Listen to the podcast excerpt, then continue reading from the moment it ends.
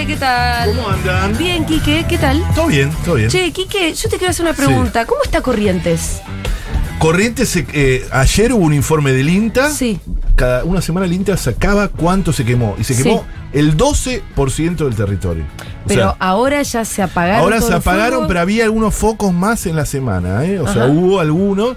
Hubo, un- hubo una, una- unas lluvias importantes que terminaron de apagar, cuando se abrazaron los bomberos y los bomberos de distintos lados pudieron volver.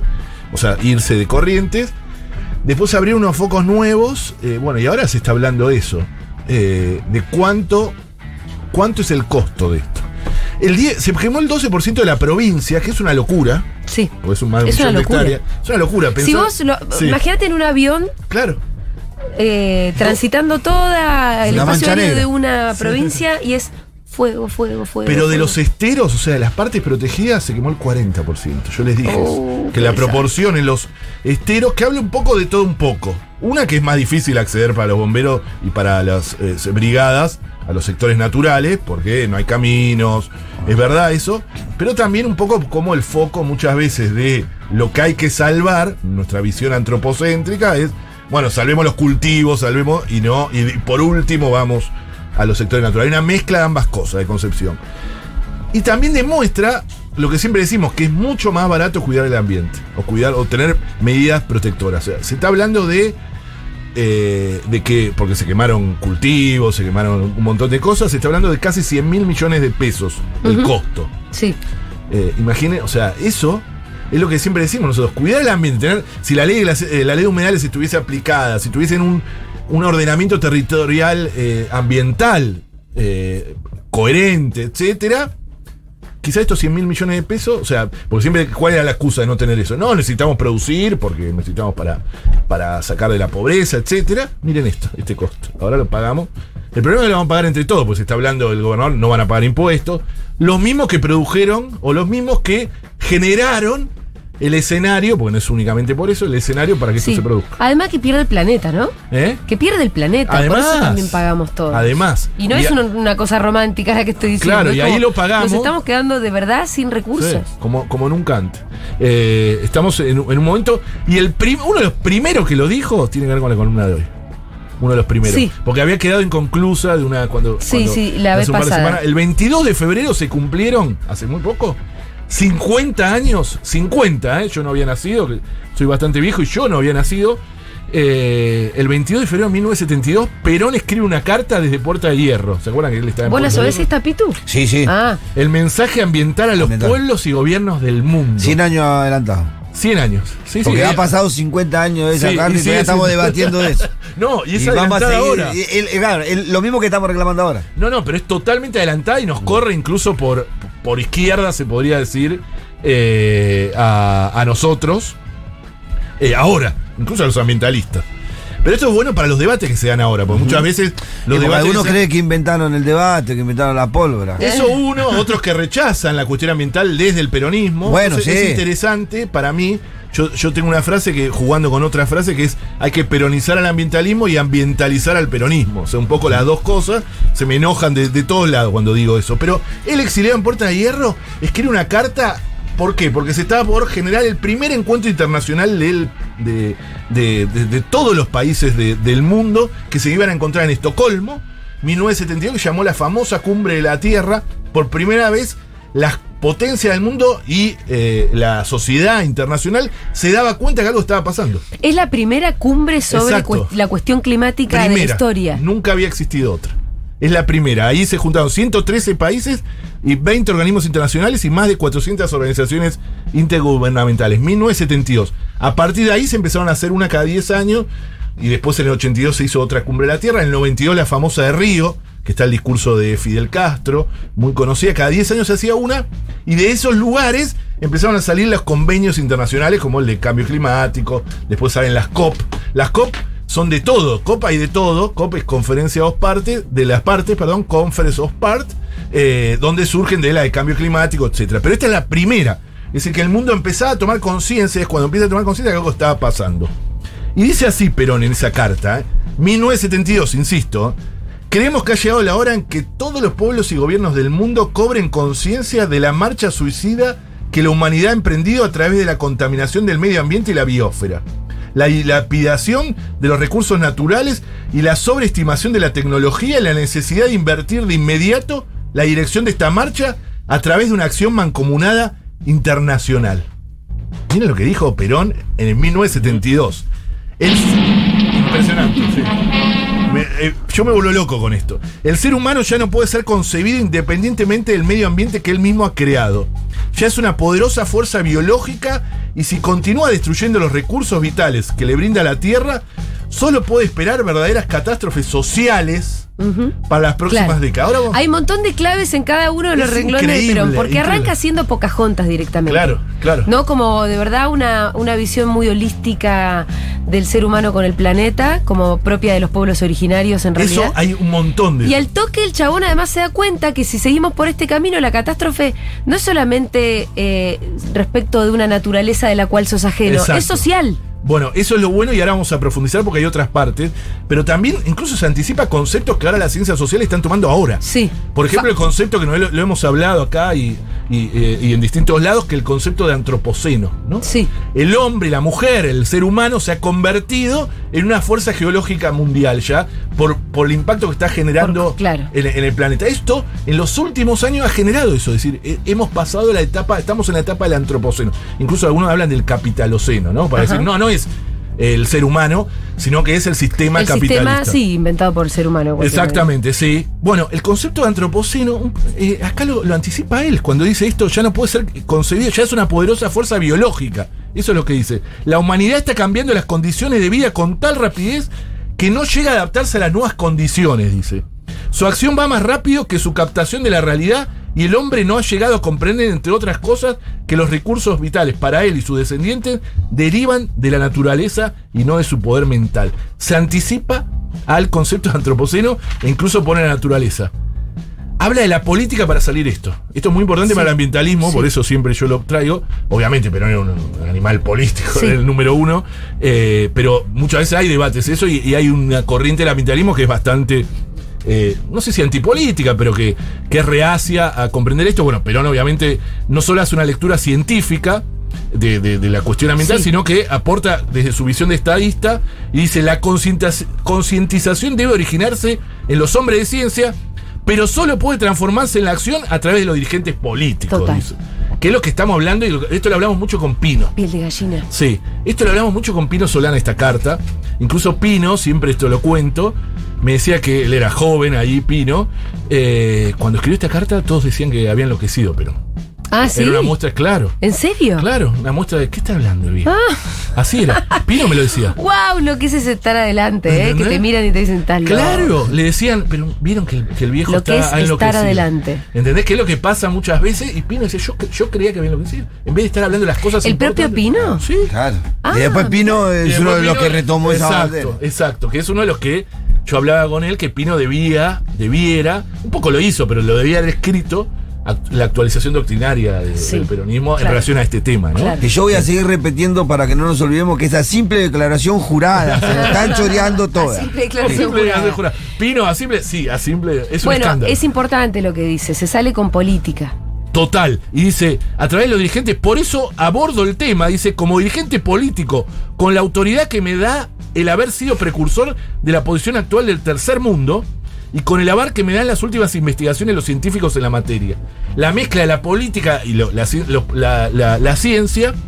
Y después empieza a hablar de norte y sur, que es algo que nosotros siempre hablamos que me parece importante, sobre todo para los debates ahora que hay entre ambiente y desarrollo, viste, que siguen eh, diciendo que nosotros planteamos, no, ojo, que estamos norte-sur, tenemos que pensar desde ahí.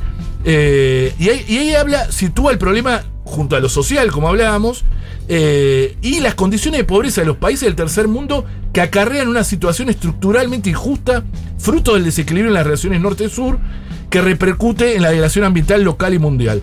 Lo que hasta ese momento no estaba siendo pensado.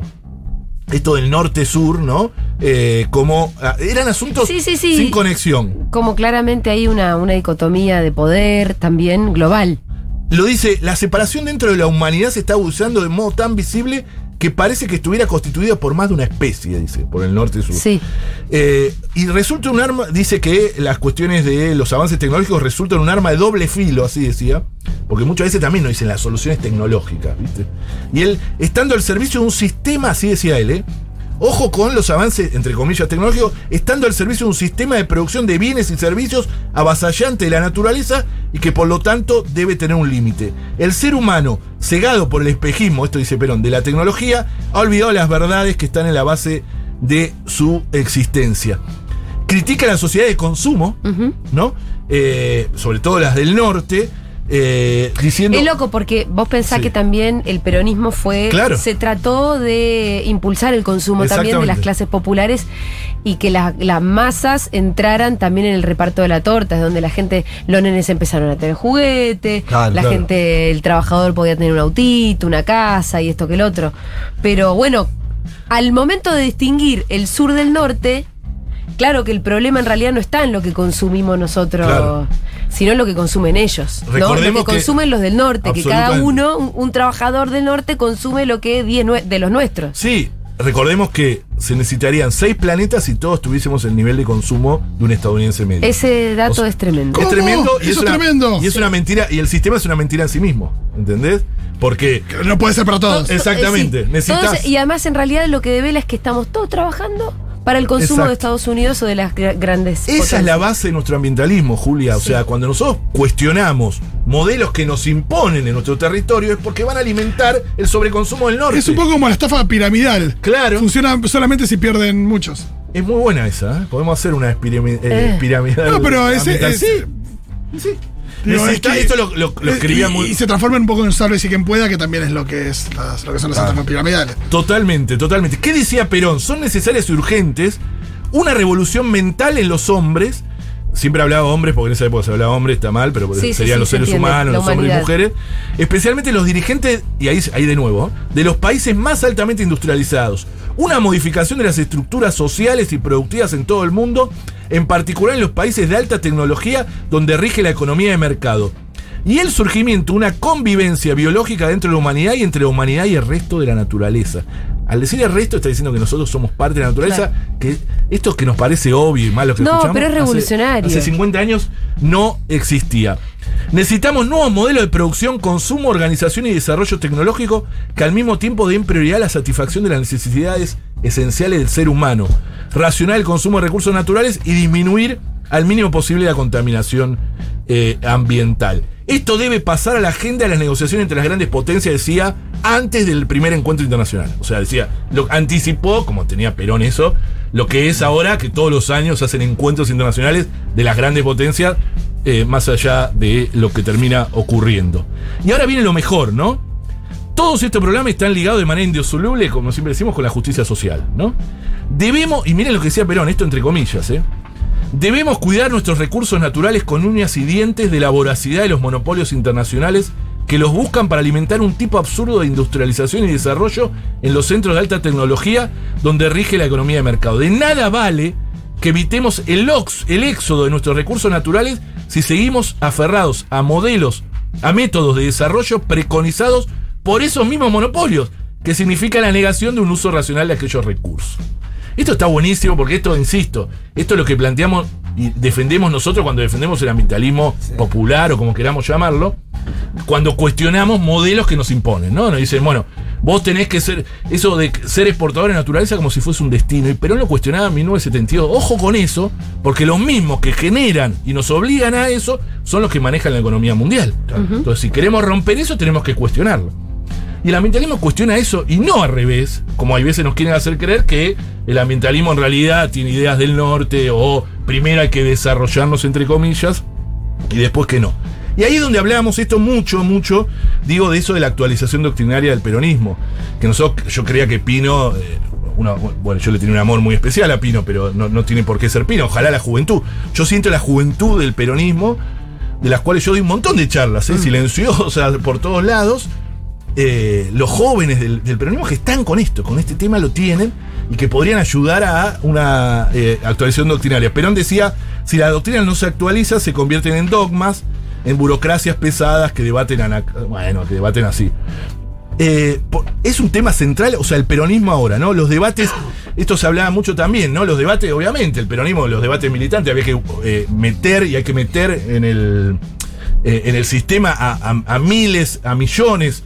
Lo que pasó con el campo también, ¿no? En el 2008, que en realidad era una cuestión de redistribución, pero también de cuestionar un modelo, ¿no? Un modelo que eh, eh, excluyó a miles de personas del campo a la ciudad, una agricultura sin agricultores. Eh, es decir, no alcanza con ver el conflicto solo redistributivo. Eso es lo que, que- que hay que hacerlo. Sí. Y el peronismo, nadie mejor que el peronismo para hacerlo. Sino que destruir ecosistemas es pan para hoy. eh, Y hasta ahí. Sí. Y hasta ahí pan para hoy. Y ni, ni tanto pan. Exacto, ni tanto pan. Y necesitamos un ecoperonismo. ¿Entendés? Eso es lo que yo estoy Sí, yo lo que creo es que evidentemente em, el mundo necesita un cambio radical de matriz de todo tipo. Y, y pensando un poco en cuáles fueron los movimientos políticos que realmente fueron transformadores, por lo menos en Argentina, yo creo que es el peronismo. Entonces, eh, o se funda una cosa totalmente nueva y revolucionaria con, con este Sí, muy difícil. pensando en otro paradigma Sí. o se usan las herramientas que se tienen. Yo creo que si no es el peronismo no nos salva a nadie. Yo por lo general creo eso. Por eso es que... Diga, Perón. eh, Pero ahí sí. tiene que darse cuenta la. Ah, Por eso digo, la dirigencia y también la juventud son los que vamos a tener que empezar a construir un mundo. Yo creo nuevo. que hay una clave generacional ahí que, que en la dirigencia no, no la vemos representada, que es una diferencia muy grande que, que tenemos con el nuevo gobierno de Chile. Sí. Que hay que ver qué, qué termina haciendo el nuevo gobierno de Chile Y con este sí. tema, por supuesto, porque digo, no todo es tan fácil, no todo, estos Ah. procesos no son. Y menos en eh, Chile. No son de un día menos- para otro. y Chile, menos en la economía Chile. de Chile depende de la exportación de pero, cobre. Por eso, pero si, si el gobierno de Chile empieza a dar. eh, empieza a dar no- unos buenos pasos hacia adelante en este sentido, me parece que no deja de confirmar que hay Eh, una cuestión generacional. ¿no? Es un problema que mm, igual que hay que resolver a nivel planetario también, Sí, ¿no? sí, sí, por supuesto. Y eso es lo que lo hace más dificultoso, porque ponele que llega Boric o, No, o un super haga Perón, Boric, no, no de Perón, perímetro del mundo. O Boric o el hijo de Perón llegan con las mejores intenciones y y no, Y no soluciona alcanza. nada, no alcanza, No, en el tiene marco- que ser una solución global. este, Vamos a tratar del miércoles, que la columna de la semana que viene, hablar un poco de esto, la guerra Sí. y la cuestión ambiental, recursos naturales, porque acá cambió todo. Cambió todo y eh, cambió todo respecto de quién le quién le exporta gas a quién. ¿Quién ¿no? le importa gas? El precio de los commodities que ha subido, pero Sí. no saben, eh, bueno, sí lo saben, pero digo. Cambió todo. Hay, dramáticamente. Hay, ex, hay ex dictadores que ahora son, no son dictadores. no, viste lo de Infobae, Bueno, que ya no dice más el régimen, sino volvió a decir gobierno a Sí. al de, de Venezuela. Ah. Pero es increíble. Sí, ¿eh? sí, sí. Es excelente, ahora es un gobierno. Hace dos días es gobierno, hasta hace tres días era el régimen. cambia Bueno. todo en este Es mundo. muy gracioso Eh. y ya es bonito, ya es bonito. Pero sí, estamos en un momento del mundo donde todo se está reconfigurando y no pareciera que es un momento de paz como para que haya una cumbre y todo el mundo se ponga de acuerdo en cómo se, se- se- se den las manos y se pongan de acuerdo en cómo ir reduciendo los Bueno, efectos de, los- de gas lo- invernadero. sí, Por el contrario, están buscando de dónde sacar petróleo. Claro, en Chernobyl Eh. están diciendo que dejaron sin electricidad y Chernobyl necesita electricidad para, Para seguir seguir enfriando. enfriando, sí. Claro, porque por miles de años. Eh, y entonces hay, hay como anuncio de decir que si en dos días no vuelve, no sé qué. Y me cuentan gente de Europa. Bueno, yo recién acabo de llegar de Chile, eh, a- llegué ayer. Reuní, bueno, ya les conté algo, pero eh, increíble todo esto. Y bueno, y había gente, lle- viajando de todo el mundo para la asunción de Boric. Y había gente de Europa, y, en Europa hay un terror eh, con el tema de las centrales nucleares, de qué puede pasar con estos, eh, con, el, bueno, con eh, si hay explosiones o no. Después hay un debate increíble, estuve con bastantes, eh, eh, bueno, de, de- de todo tipo del, del go- del nuevo gobierno, con, con figuras de segundo nivel, etcétera. Y bueno, el debate sobre cómo van a, cómo van a hablar sobre el extractivismo en un país que es mucho más extractivista de Argentina. O sea, Chile no hace autos. No sé, no tiene industria como tenemos nosotros. No, solamente tiene Solo minería. tiene minería, eh, salmones y, algo de pesca y es extractivismo puro. Salir y, y saben que allá tienen cuatro años y no hay reelección. O sea, cuatro añitos. ¿No hay qué? No hay reelección. Ah, no hay reelección. No hay reelección automática, o sea, tenés que dejar pasar un periodo. Sí, sí, sí. es sí. increíble eso, porque cuatro años, imagínate. No te da tiempo de nada. Apenas en- en- viste Claro. dónde están los cajones de la Por ahí, si fueran seis, sería otra cosa. O por lo menos una reelección. Sí, después puede presentarse, como fue Michelle Bachelet, fue dos veces, pero con una en medio, y, y Piñera también. Eh, así que, bueno, no, es, eh, es impresionante los debates que se dan, me quedé con ganas de quedarme porque va a haber de todo, o sea, va a haber una fiesta este viernes, este viernes. Ah, ah, por la asunción de Boric. Claro. Está yendo de todo el mundo, de gente de todo el mundo, progresismo de todo el mundo. Tendrían que haber ido. Fede tendría que haber ido de. Yo, ¿sabes que hace un tiempo le dije, Fede, vamos a Claro. la asunción de Boric? Sí. Sí, me dijo. No tenés dónde parar todo. Ahí quedó. Pará, yo te digo algo, es una hora cincuenta de vuelo. Lo único malo que te piden De todo. de todo. Pará, me decís que. te- pero, eh, son, Dos PCR. ¿Son trámites que yo puedo resolver No. para mañana? Puede ser, sí. Te tenés que ir a hacer un PCR ahora. Tenés que hacer tu PCR ahora y uno cuando llega. No llego. No llega, no llega. No, No llega. No llega, no no llega. Pero era para ir. Yo me quedé con las ganas de Sí, quedarme. era re para ahí. Pero bueno, hoy. Bueno. ¿Quiénes van? ¿Qué sabes? Bueno, García Linera va, que vi que va a ser el. Ah, el curso. Sí, Después tenemos que vender claro. el curso de García Linera. Pero no solo García Linera, creo que va Gustavo Petro, que para mí es otra Sí. esperanza para el, el candidato presidencial de Colombia, que tiene la cuestión ambiental muy Sí. incorporada. Nosotros lo trajimos hace dos, tres años. Es alguien que la cuestión socioambiental la tiene muy adentro. Hablaba de hacer un frente antipetróleo en América Latina. Eh, no, van un montón y va a haber encuentros, de todo. Es una juventud, o sea, eh, Chile está efervorizada. Yo estuve mucho con la militancia también de eh, en la convención constituyente, hablando de los derechos de la naturaleza. Es increíble las cosas que se están hablando, la- las comunidades indígenas muy representadas, las mujeres. Las mujeres son poderosísimas en Chile ahora, ¿eh? ahora y siempre, pero ahora más que nunca es interesantísimo. La verdad que uno lo respira en la calle eh, y es una nueva generación, incluso de edad. Tienen 38 años, 35 años, 36 años, que van a asumir. Sí, el gabinete es todo una, joven. Una boludez. Muy joven, pero me parece que va a ser el primer, eh, eh, por lo menos visible, con tatuajes visibles. El primer presidente de. de- de- Me Ah, porque hay un montón de ¿Qué cosas nuevas. Hay- sí, el primer, sí, el primer presidente que lucha a los Pixies, ponele. Pero sí, claro. Hay cosas muy graciosas porque le ve la. Bueno. no, el primer No es presidente que tiene, que Ay, tiene stickers en la compu.